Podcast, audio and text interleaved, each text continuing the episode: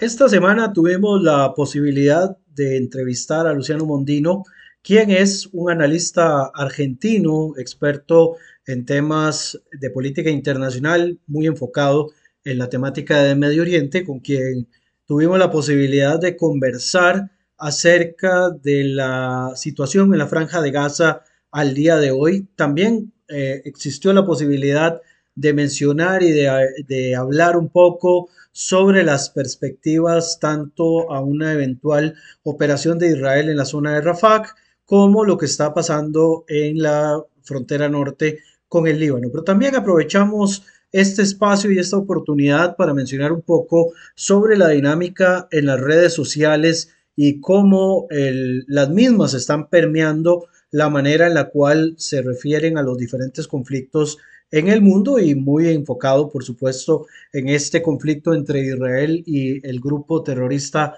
Hamas. Así que los invito cordialmente a escuchar este espacio, aprovechar cada minuto de lo que expone el experto y a que si tienen alguna duda, algún comentario, nos lo hagan a través de nuestro correo electrónico, así como también propuestas de temas que podamos eventualmente abordar. Así que sin más preámbulos, vamos a iniciar con el programa de hoy de Visión de Oriente Próximo.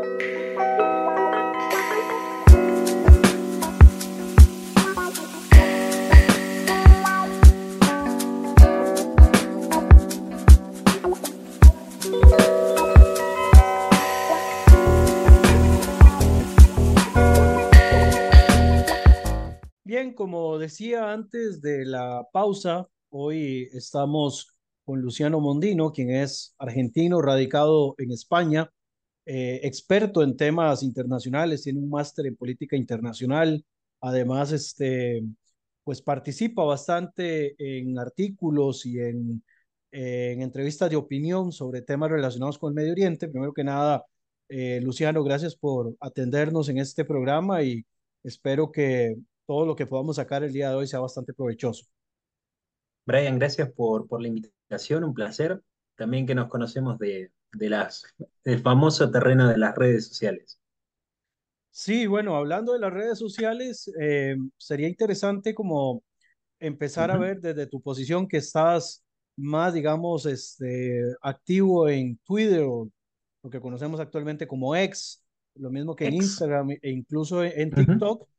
¿Cómo has visto el tema del comportamiento de la gente en este eh, conflicto entre Israel y el Hamas eh, desde uh -huh. octubre hasta hoy con respecto al, al, manejo en redes? Mira, creo que hay, hay dos niveles principales en lo que es la guerra de la Franja de Gaza. Hay uno que es el militar, el militar convencional, el que vemos todos los días en medios de comunicación, agencias de noticias, en redes sociales, cuando vemos las tropas israelíes operando dentro de la Franja de Gaza, la utilización y la táctica que despliegan las fuerzas de defensa de Israel, que despliega también Hamas, cómo se comporta Hezbollah en el norte atacando posiciones de Israel, todo eso es lo militar convencional. Pero también hay un frente que es de la opinión pública. Y acá hubo una separación. Está la opinión pública global, que está en los grandes medios de comunicación, que eso me parece que ha sido uno de los elementos que más interés en particular me, ha generado, que es cómo los medios de comunicación y las grandes agencias de noticia, incluso grandes agencias reconocidas en el lado occidental, no solo en el, en el mundo árabe, sino grandes cadenas de noticias como la BBC o agencias de noticias de Europa, se han comido lo que vulgarmente se entiende como noticias falsas o, o aquellas fake news, muchas veces utilizando la información que sale de la franja de Gaza sin aclarar que todo lo que salga de ahí es jamás. Cuando hablamos del Ministerio de eh, Sanidad de la Franja de Gaza, estamos diciendo jamás. La misma organización que el 7 de octubre perpetró la masacre contra la población del sur de Israel. Eso creo que es lo que conforma toda esta, atmósfera de la, de la opinión pública global. Luego también hay otro microclima, quizás dentro de eso, que es el microclima de las redes sociales, en donde las redes sociales hoy tienen un peligro y un matiz que desde el anonimato cualquiera puede decir cualquier cosa. Y eso es un elemento que en las guerras y en los conflictos se percibe y se percibe mucho. el tema palestino-israelí, por fuera de la guerra de, de Gaza iniciada el 7 de octubre, siempre ha despertado muchas pasiones de un lado y del otro. Desde el lado académico ha generado mucha producción académica, metodológica, científica, también el periodístico y también en redes sociales. En definitiva, las redes son una arena de batalla más en la cual cada uno va a intentar expresar su punto de vista y su posición, que siempre que sea respetando y en niveles racionales, estamos hablando en un mismo lenguaje. Ahora, ¿qué pasa cuando esos límites, esa normalidad se trasciende, se transgrede? Eso es lo que termina pasando. TikTok, por ejemplo, a mí hay una, hay una cosa que me parece muy llamativa.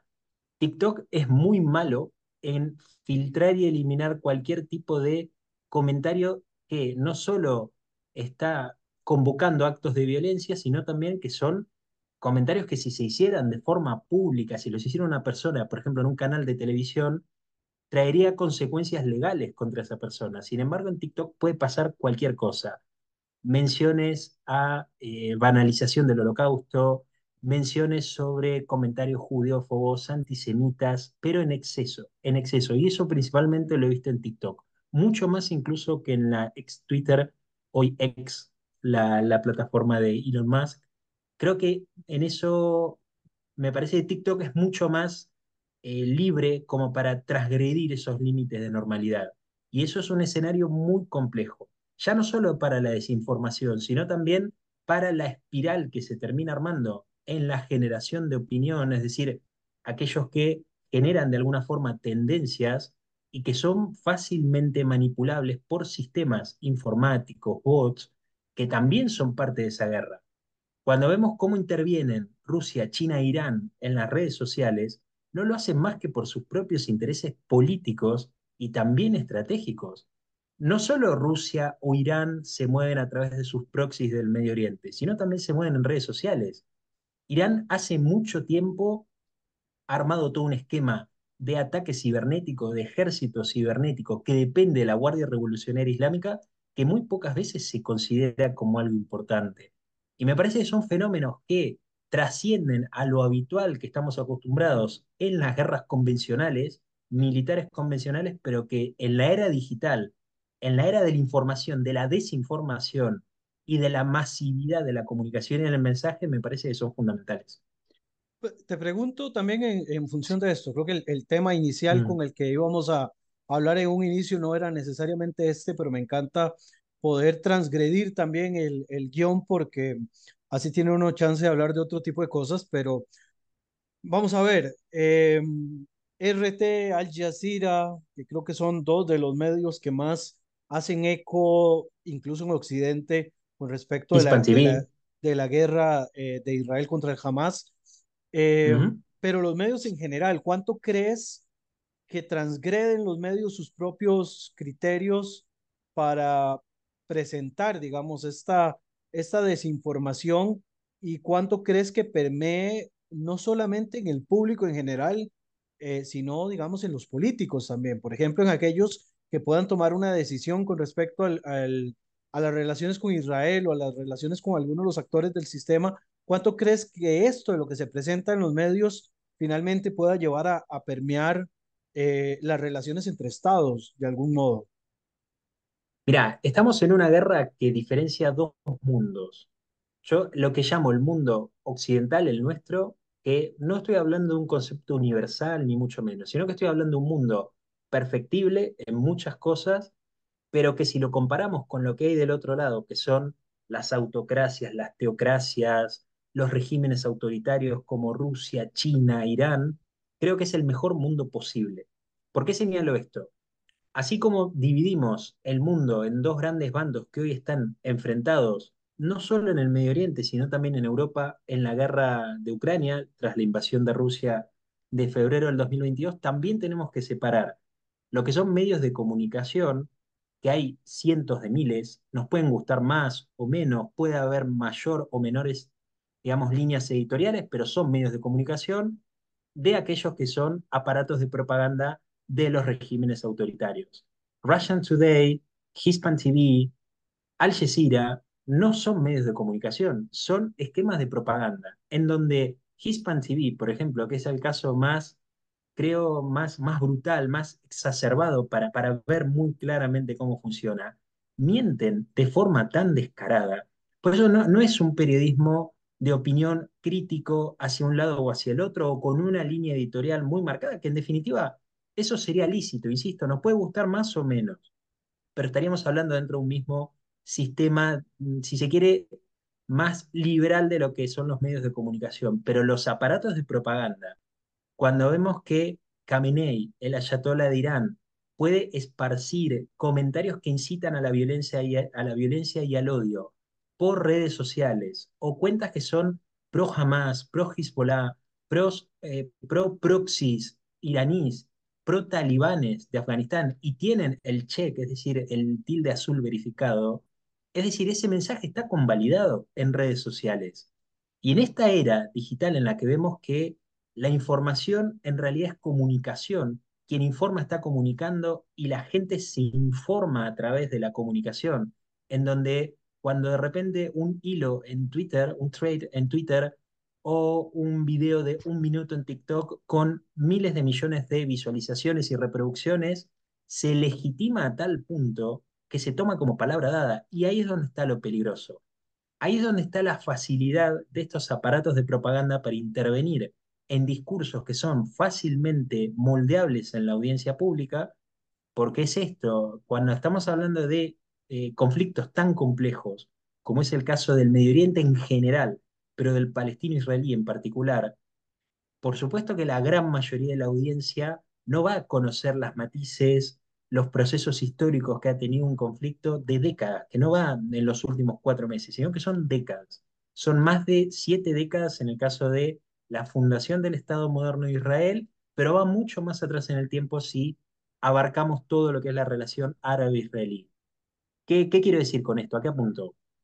Hay aparatos de propaganda que funcionan y son muchas veces legitimados a través de redes sociales y lo que es peor a través de fuentes de información que no pueden ser consideradas nunca como una parte imparcial, porque primero, cuando vemos que Al Jazeera comunica sobre la guerra de Israel en la Franja de Gaza, no lo tenemos que tomar como un actor imparcial. Estamos hablando de una agencia de noticias que es en fachada, que representa en lo profundo en realidad una parte de propaganda del régimen de Qatar, que es quien negocia con Hamas la liberación de los secuestrados. Es decir, cuando Israel o Egipto deben ir a buscar un interlocutor, lo hacen a través de Qatar, porque es Qatar quien vertebra, quien estructura todo ese régimen de financiamiento y expansión del terrorismo dentro del mundo islámico también.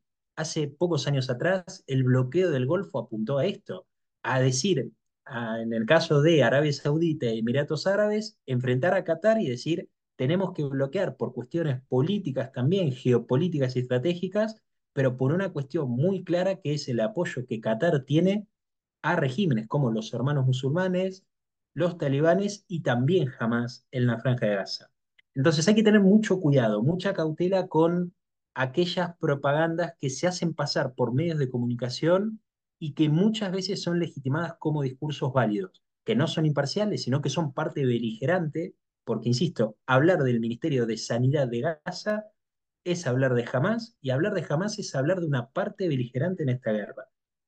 Puede no gustarte el Washington Post, el Jerusalem Post, puede no gustarte la editorial de la BBC, New York Times, lo que quieras, pero son medios de comunicación. Son medios de comunicación con líneas críticas, eso en Israel lo vemos mucho. Nadie puede criticar que dentro de Israel no hay una línea crítica muchas veces, no solo al gobierno de Netanyahu, sino también a la postura militar que muchas veces Israel ha tomado dentro de la franja de Gaza, a criticar por distintos motivos, por la aceleración, por la velocidad, por la lentitud de muchas cuestiones, pero hay distintas líneas de pensamiento. Pues en definitiva está lo que hablábamos al principio, está la división de un modelo perfectible, pero que es democrático, que es libre, y un modelo que es autocrático, que es teocrático, que es represivo, y que por supuesto que te garantizo, te obliga a una calidad de vida mucho peor que la que tenemos en nuestro, en nuestro mundo, sin lugar a dudas. La guerra de Gaza nos ha llevado varios, este, a varios conceptos y a varias ideas. Bueno, las guerras en la actualidad pues se abarcan desde muchos frentes, como decías al inicio, y entre estos están las redes sociales. Hablemos quizás del fenómeno TikTok y hablemos quizás del fenómeno, bueno, vos como, como máster y que posiblemente lo has visto mucho en la academia, has visto que las nuevas generaciones tratan de educarse a través de TikTok. Eh, tal vez hablar un poco de cómo has visto el funcionamiento de la propaganda, en este caso, con respecto al tema en Gaza, eh, que ha llegado a los más jóvenes, porque yo he visto que la opinión de los más jóvenes está súper permeada. Yo ya no me puedo poner en el nivel de los jóvenes, porque yo ya voy de salida, pero eh, sí lo he notado mucho de que los jóvenes intentan educarse en un tema tan complejo como este a través de TikTok, ¿qué, digamos, eh, perspectiva o qué idea te genera esto en relación, digamos, en que por lo menos en tu caso sos joven y todavía puedes utilizar este tipo de plataformas para hacer este, un poco de contenido eh, crítico, algo que, que se carece mucho en la época actual y que vemos que la mayoría de los contenidos que encontramos en este tipo de plataformas son mero entretenimiento. Pero mira, yo creo, no, no es solamente algo propio o particular de las redes sociales. A mí me ha pasado con eh, medios de comunicación convencionales que tienen un formato estándar, que hace, por ejemplo, algunos meses atrás me pedían una participación al aire explicando la cuestión nuclear de Irán en cinco minutos, porque la audiencia se cansa. Si son más de cinco minutos, la audiencia se cansa, entonces tenemos que hablar muy rápido. Ahora, ¿quién puede explicar? Por eso, realmente, si encontramos a alguien que pueda explicar la cuestión nuclear de Irán en cinco minutos, es para apagar la luz y vámonos, porque realmente estaría logrando algo que para mí es imposible. Hay temas que no los vas a poder abarcar nunca en los formatos del día de hoy. Lamentablemente te vas a tener que reconfigurar en muchos formatos y en mucha adaptación si querés que ese mensaje se masifique. Y acá es donde íbamos al principio. Es un conflicto eh, de capas. Es decir, cuando estamos hablando del conflicto del Medio Oriente, estamos hablando de capas superpuestas, que siempre la capa que vino fue lamentablemente mucho peor que la anterior, en términos de víctimas fatales, en términos de víctimas sobrevivientes. Y no estoy solamente focalizando en el tema palestino-israelí, estoy hablando del Medio Oriente en general, porque ha habido guerras entre musulmanes y entre árabes que han sido despiadadas y muy sangrientas la guerra en Siria, la guerra entre Irak e Irán, la guerra civil en Yemen, que han generado fracturas muy grandes y temas muy complejos en todo el Oriente Próximo, que para trasladar al formato de redes sociales es verdaderamente complejo. Ahora, sí que es lo que creo. Hay dos cuestiones. Primero, hay un público, por supuesto es una audiencia, que se adapta a la información a través de redes sociales. Y eso, nos guste o no nos guste, es parte ya de una realidad dada. Quien quiere dedicarse a la comunicación no puede seguir utilizando formatos que se utilizaban hace, no te estoy hablando 30, solo 5 o 10 años atrás, cuando quizás entendíamos esta idea de una columna periódica de mil palabras, 1500 palabras, que se publicaba de forma semanal en un medio de comunicación digital, en papel primero, digital después, pero ese esquema se ha roto. Y eso creo que las redes sociales han traído algo que es muy bueno, que es una aceleración del mensaje y una masificación mucho más grande, pero con sus riesgos, que es lo que comentábamos hoy un poco al pasar, la desinformación y que en el anonimato cada uno puede decir lo que quiera. Y ese es un gran problema. Vos cuando te refugias en un anonimato, te crees ciertamente impune de decir cualquier cosa. Eh, por ejemplo, en Facebook hay eh, usuarios que tienen, portan banderas de Hezbollah, son cuentas de redes sociales que están localizadas en Argentina y que están cometiendo un delito, están haciendo una promoción de terrorismo, ya que Argentina ha declarado a Hezbollah una organización terrorista en el 2019. Lo mismo ocurre con cuentas que muestran un favoritismo por los grupos de los talibanes en Afganistán, grupos guerrilleros en Siria. Bueno, hay, toda una constelación, un mosaico de esto que creo que apunta a toda la ingobernabilidad que hay en las redes sociales. En definitiva, nos moldea la forma de comunicar, nos moldea y nos, nos expone quizás de forma mucho más cruda a tener que reconfirmar mucho, y esto creo que lo vamos a empezar a ver ahora en lo que son las guerras con la inteligencia artificial. Hoy es muy fácil falsificar cualquier contenido. Hay que tener mucho cuidado con la corroboración, incluso la corroboración, casi te diría la corroboración de la corroboración, porque hay, hay imágenes tan bien hechas en redes sociales a través de la inteligencia artificial, esto sin duda se empieza a moldear toda una forma de comunicar en los conflictos, que son comunicaciones muy rápidas, muy próximas. Vos un conflicto tenés que hacer un seguimiento casi hora tras hora, no solo alguien que es corresponsal y viaja al lugar de la guerra, sino también que hoy las redes te permiten, Internet te permite estar casi en el mismo lugar, en contacto con gente ahí dentro, y eso también ha reconfigurado mucho del trabajo de los corresponsales de grandes medios de comunicación aquí en Europa, el caso del país, el caso del mundo, etc. Entonces creo que es, es esto, son reglas de un presente que están dadas, que negarlas es estar negando algo evidente, es negar la realidad, y te va a contrarrestar en la labor de comunicación. Podés armar una audiencia más clásica, convencional. Yo soy de los que cree que todas las herramientas pueden convivir, de hecho yo lo hago. Hablo para un público que quiere leer, tengo armado. Tengo armada una columna semanal, una columna cada 15 días, tengo armado un blog, tengo armado los hilos en Twitter. Quien quiera ver videos, tengo opciones de videos. Quien quiera podcast, tengo versión podcast. Es decir, tenés que usar todo. Tenés que usar todo porque acá lo importante es salir a luchar contra esa desinformación, no anulando, ni criticando, ni insultando, ni menospreciando al que está enfrente, sino contrarrestando. Cuando lees o escuchás las barbaridades más grandes que hay en referencia a muchos temas de la política internacional, lo mejor es contrarrestar con hechos, hechos e información. Cuando sumás la cantidad de información en cantidad y en calidad, la desinformación baja. Es casi proporcional. Muy bien, ahora enfoquémonos en lo que está ocurriendo hoy, la guerra en Gaza, que ya cumple cuatro meses, creo, si no me equivoco. Cuatro meses. Ya, ya hemos llegado a ese punto. Eh, se habla de una, una eventual operación en Rafah, que es, sería, digamos, ya el último bastión que le quedaría al Hamas para escapar, y lo vemos también televisado. Nuevamente, ¿qué podríamos esperar desde el punto de vista, bueno, en primer lugar, estratégico, lo que pueda pasar en caso de que, pese a todo lo que se diga internacionalmente, Israel decida realizar esta operación en esta zona palestina?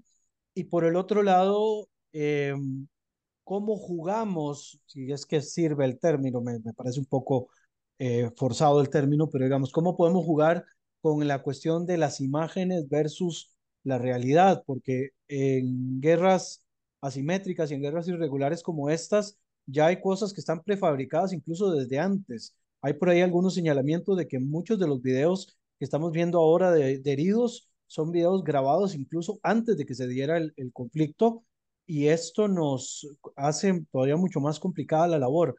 Eh, no, somos, no somos periodistas, pero de alguna manera somos comunicadores. Entonces, ¿qué se viene ahora en la guerra de Gaza eh, desde el punto de vista estratégico, obviamente, pero también desde el punto de vista comunicativo? Mira, respecto al primer punto, yo sigo sosteniendo que Israel ha tenido dos grandes objetivos que todavía hay que ver si son compatibles entre sí o terminan siendo excluyentes. ¿Qué quiero decir con esto? Hay un objetivo que es el principal. Creo que ninguno de los que no estamos en Israel, ni vivimos en Israel, ni quizás somos israelíes como para entenderlo, podemos imaginar, ni siquiera imaginar, podemos escuchar, intentar entender, pero ni siquiera imaginar lo que significa que 134 de tus hermanos estén todavía de rehén en la franja de Gaza, de rehén de un grupo que en su carta fundacional expone lisa y llanamente tu aniquilación como pueblo espiritual y física. Es decir, si hay una herencia de lo peor del siglo XX, de, esa, de ese ADN, de esa identidad genocida, la tiene hoy la agrupación terrorista jamás. Que haya 134 civiles israelíes en la franja de Gaza creo que es una de las pesadillas más grandes que Israel y los israelíes no imaginaron afrontar nunca en la historia moderna. Eso constituye el primer gran objetivo, que es liberar a todos. El segundo gran objetivo, por supuesto, es militar, es eliminar a Hamas, es terminar con su poderío militar y también con su poderío político y civil, que muchas veces también queda de lado. Pero creo que la, potencialidad política que jamás tiene como gobierno dentro de la Franja de Gaza es una amenaza tan o más importante como la militar propiamente dicha. Esos dos objetivos que se ha planteado Israel desde el 7 de octubre empiezan a entrar en tensión por, retomando otra vez lo que decíamos al principio, en esta guerra entre un Estado democrático que tiene que salir a pelear con dos objetivos, con estos dos objetivos principales y que son casi una causa, o casi no, son una causa nacional en todo Israel, contra una organización terrorista que es contra natura el derecho internacional y que por supuesto en su accionar va a violar todas las normativas posibles que Israel está obligado a someterse. Y esto es un elemento que condiciona mucho. Primero, porque Israel, al ser una democracia, tiene un condicionamiento político en las decisiones militares. Y aquí es donde entra la cuestión de la lógica y entendible presión que los familiares de los secuestrados hacen al gobierno de Netanyahu cuando dicen, quiero que mi familia, mi hijo, mi madre, mi esposo, mi tío, mi abuelo, vuelvan a casa a cualquier costo, el costo que sea, pero quiero que vuelvan a casa. Lo que sucede con los refugiados es dramático y es entendible que las familias puedan, en un marco democrático como es Israel, presionar al gobierno para que la guerra en Gaza termine con la liberación de los rehenes. Eso se puede contraponer o puede entrar en colisión con lo que es las decisiones del gabinete de guerra, con las decisiones militares duras que Israel tiene en la franja de Gaza. Entonces creo que acá el desafío que tiene Israel es ver si estos dos objetivos principales son o no son compatibles. Si no son compatibles, Israel puede estar frente a una disyuntiva muy grande, quizás una de las más grandes de su historia reciente, que va a ser ir por los 134 civiles que todavía faltan por rescatar o si va a ir por la eliminación total política, civil y militar de la agrupación terrorista Hamas. Y eso creo que es fundamental. También esto tiene un correlato comunicacional, que es la segunda parte. Creo que Israel en esta guerra, como ha sucedido en otras, pero al ser quizás una guerra de magnitud en esta era de la comunicación, la era digital, Israel se ha encontrado con tener que contrarrestar muchos de los prejuicios que son malos entendidos, prejuicios, difamaciones, que son históricas, que no son nuevas, pero que por supuesto cuando empezó a acelerarse la escalada del 7 de octubre, salieron a flote en muchas de las discusiones políticas, en partidos políticos, parlamentos, organizaciones sociales, etc. En la Asamblea General de la ONU, en la Corte Internacional de Justicia. Es decir, hay mucho de esta práctica comunicacional que Israel ha tenido que salir a contrarrestar también para explicar por qué Israel debe defenderse.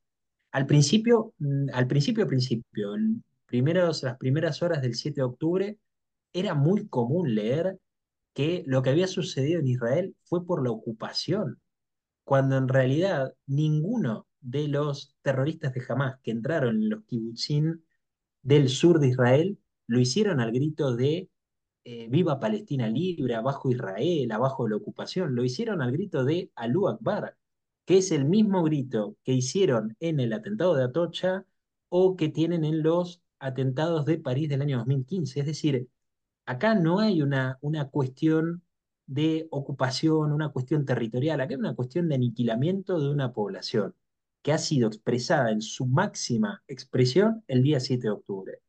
Israel está contrarrestando esto y creo que comunicacionalmente ha mejorado mucho en muchas cuestiones, especialmente en foros internacionales. Para mí, ir, ir, a representar la postura de Israel a la Corte Internacional de Justicia en La Haya fue importante y fue necesario. Fue importante ir a decir, yo me estoy defendiendo por esto y voy a ir a contestar las acusaciones por esto, por esto y por esto. Y creo que Israel lo ha hecho bien. Ahora, la comunicación o esa guerra discursiva es dispar, claro, es muy dispar. Es muy dispar porque la posición de Israel es compleja de defender. Compleja de defender porque requiere mucho tiempo de procesamiento, análisis y estudio que si no lo tenés es muy fácil que te puedas dejar influenciar por muchos aquellos que están jugando la guerra discursiva, pero del lado de enfrente. Otro, otro tema que se me viene también con respecto a esto en Gaza, bueno, Mm, obviamente el riesgo de, lo- de la más, de muerte de civiles palestinos en este caso, cómo, digamos, cómo sopesar esto a la hora de hacer un análisis, porque evidentemente nos lo van a cuestionar.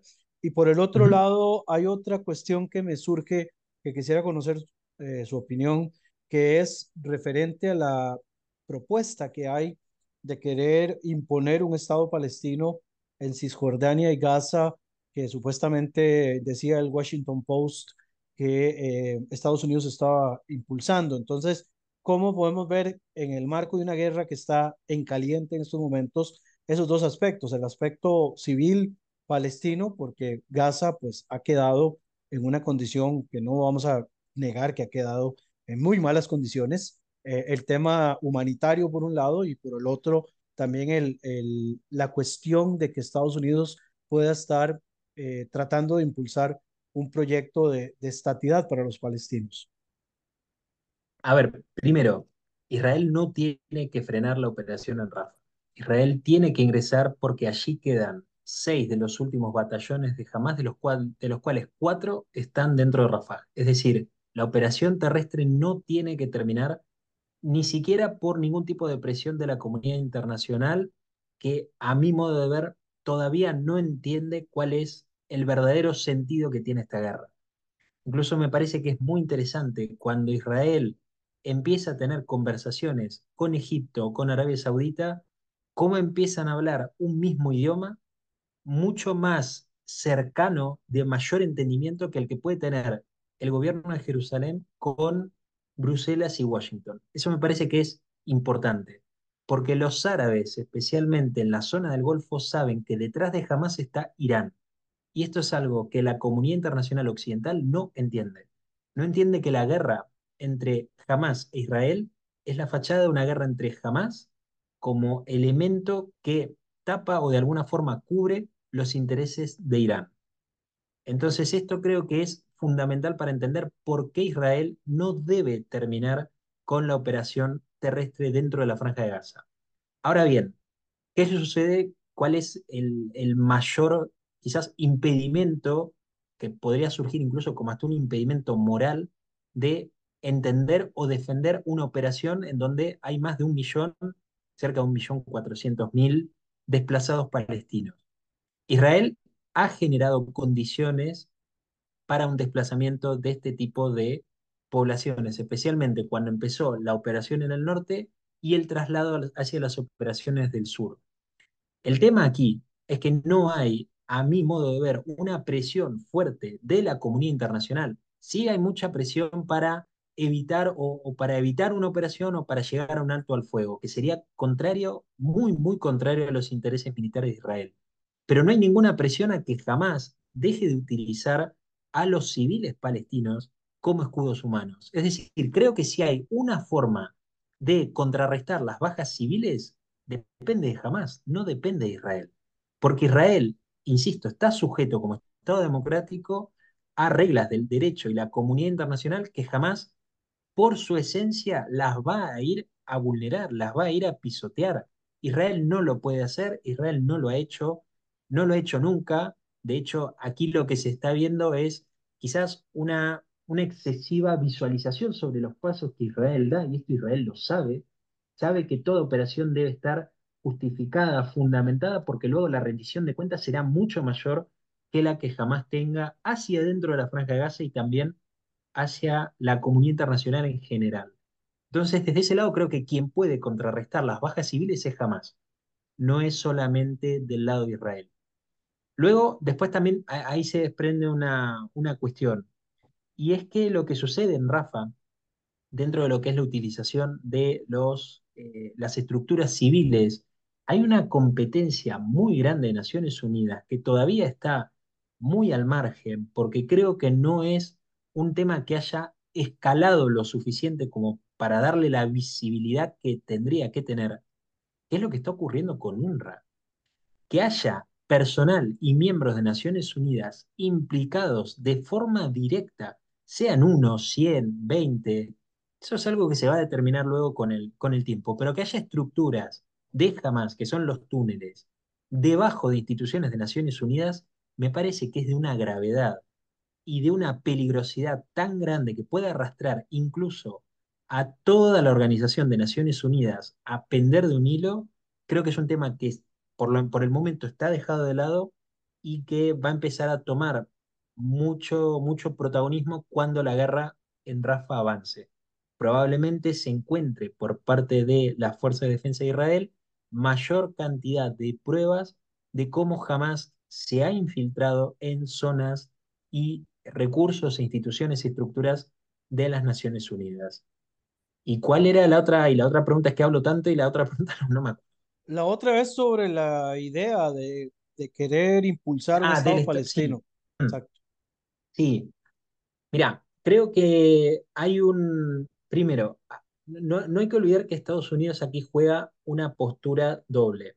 Juega sus intereses políticos estratégicos o geopolíticos en el Medio Oriente, pero también sus intereses políticos nacionales internos.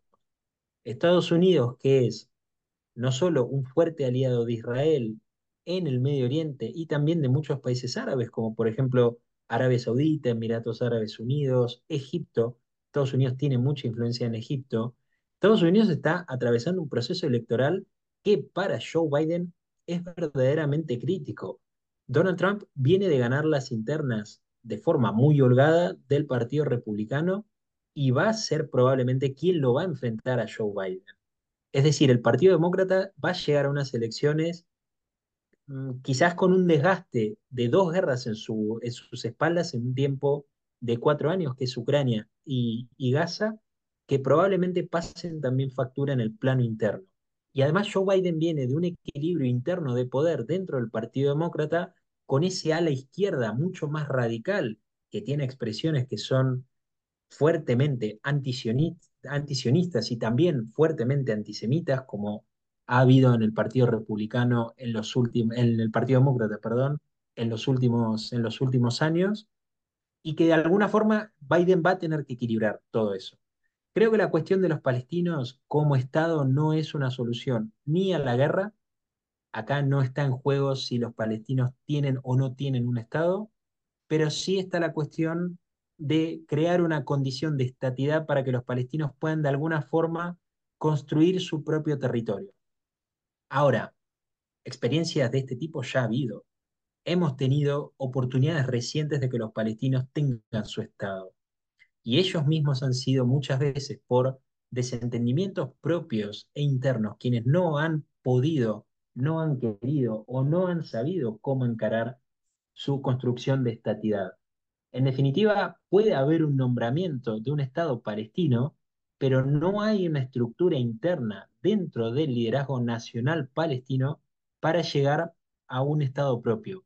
Incluso puede, puede, que también haya un poco de, em, ¿cómo te diría?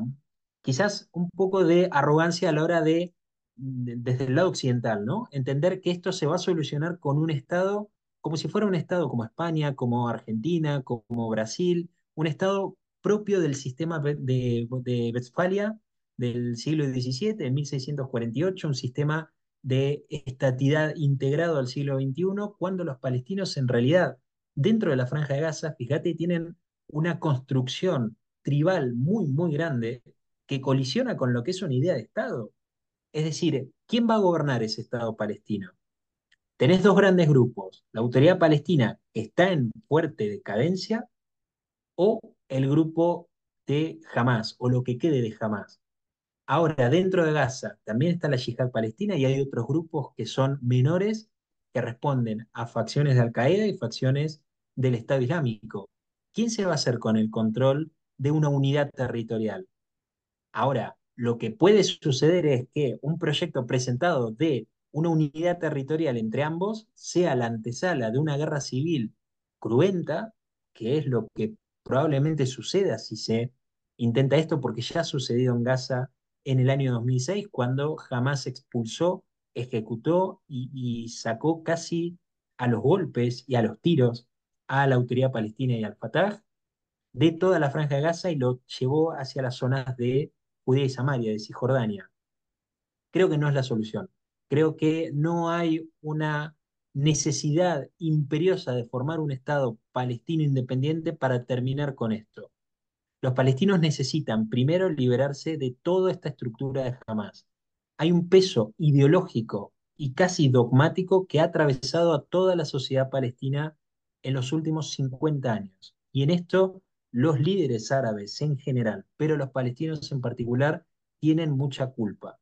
Si esos líderes árabes no empiezan a construir una atmósfera de paz que sea la antesala a un Estado palestino, creo que lo que vamos a tener es un premio a Hamas por haber cometido una masacre de las características que han sido el 7 de octubre.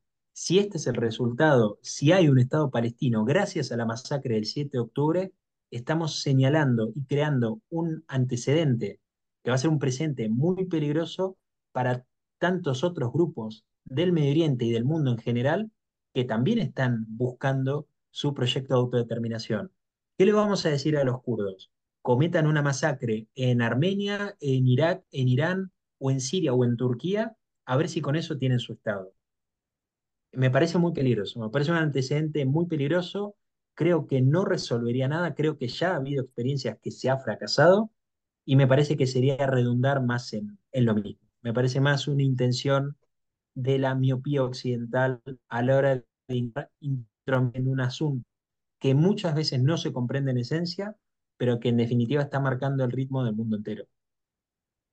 Bien, últimas dos preguntas y ya te dejo porque si no se nos hace, yo puedo estar aquí horas, por supuesto, escuchando todas las exposiciones y demás. Eh, ¿Hacia dónde crees que van los, las próximas semanas? No quiero hablar ni siquiera de meses porque en esto es imposible. La, volatilidad de Gaza e Israel es, es, es algo que cambia constantemente, pero ¿hacia dónde crees que vamos los próximos días, las próximas semanas con respecto al conflicto ¿Y cómo ves o cómo vislumbras lo que ya se está empezando a asomar en el norte? Que incluso en estos días ya apareció un informe de que dio da Haronot, eh, que toman una entrevista de un medio francés que dice que Hezbollah también tiene su propia red de túneles similar o todavía mucho más compleja que la que construyó Hamas. ¿Cómo, cómo ves lo que ocurre en el norte y, y qué conclusiones podemos eh, o qué cosas podemos esperar de los próximos días para, para Israel. Hay algunos medios que han señalado a través de distintos informes de una fecha máxima para intentar una desaceleración del conflicto, que es el inicio del Ramadán, que va a estar en los primeros días de marzo. ¿Qué digo con esto? Ramadán siempre es una fecha compleja, muy complicada y es un desafío para la seguridad, ya no solo de la zona del Monte del Templo en Jerusalén, sino también para el mundo árabe en general entrar en el mes de Ramadán en un pico, que probablemente es lo que suceda, lamentablemente, de la operación terrestre dentro de Rafah, creo que va a ser complejo. Y esto me parece que es una limitante que Israel ya empieza a considerar. Hay quienes dicen que esto no es una cuestión mayor, que es una cuestión que no hay que eh, volverla más grande de lo, que, realmente es, pero en lo personal creo que sí. Creo que es una condición, es una fecha no límite y no máxima, pero sí una fecha que va a marcar un poco el ritmo de las operaciones en la franja de Gaza. Operaciones que conviven con lo que señalabas, que es la, la frontera norte. Lo que sucede en el norte de Israel, donde hay más de 100.000 israelíes que se han tenido que ir de sus hogares, que están desplazados por culpa de los ataques de los misiles de Hezbollah desde el sur del Líbano hacia el norte de Israel, es algo que ha afectado mucho al desarrollo y el normal funcionamiento de la cuestión interna dentro de Israel, pero que también forma el norte como un frente de guerra que se veía claramente desde el 7 de octubre cuando Hezbollah se suma a los ataques perpetrados por Hamas y la yihad islámica.